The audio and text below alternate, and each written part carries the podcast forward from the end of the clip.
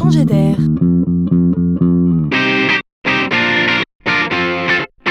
C'est la chronique de Laurent Collen.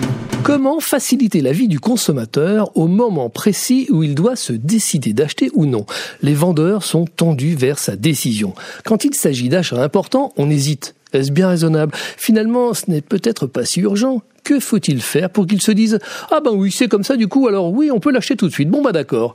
Vous feriez quoi si vous étiez vendeur? 10% de réduction Oui, bien sûr, mais ce serait un peu facile, non?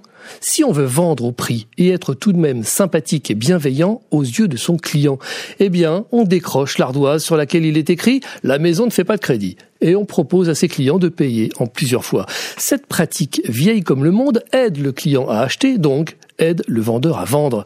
Eh bien, imaginez que cette offre se professionnalise. Il existe aujourd'hui des prestataires, spécialistes du paiement, qui proposent de gérer cette routine à la place du commerçant. Du coup, tout le monde est gagnant. Le commerçant ne s'est pas contenté de proposer un produit à la vente, mais il a bien aidé le client à acheter.